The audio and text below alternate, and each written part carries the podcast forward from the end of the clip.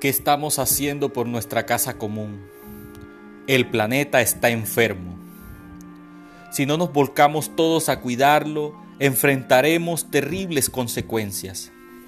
Nuestras fuentes hídricas están contaminadas. Producimos miles de toneladas diarias de desechos. El aire en las grandes ciudades ya no es respirable. Estamos acabando con los bosques y solo nos quedan pocas áreas de reserva natural. La extracción de minerales de la tierra y la minería está acabando con las fábricas de agua, con los páramos. Muchas especies de animales se han extinguido por la acción indiscriminada del hombre.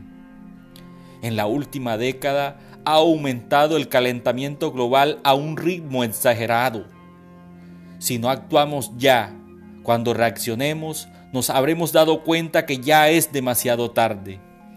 Con nuestros actos diarios podemos aportar a la salvación de nuestro planeta.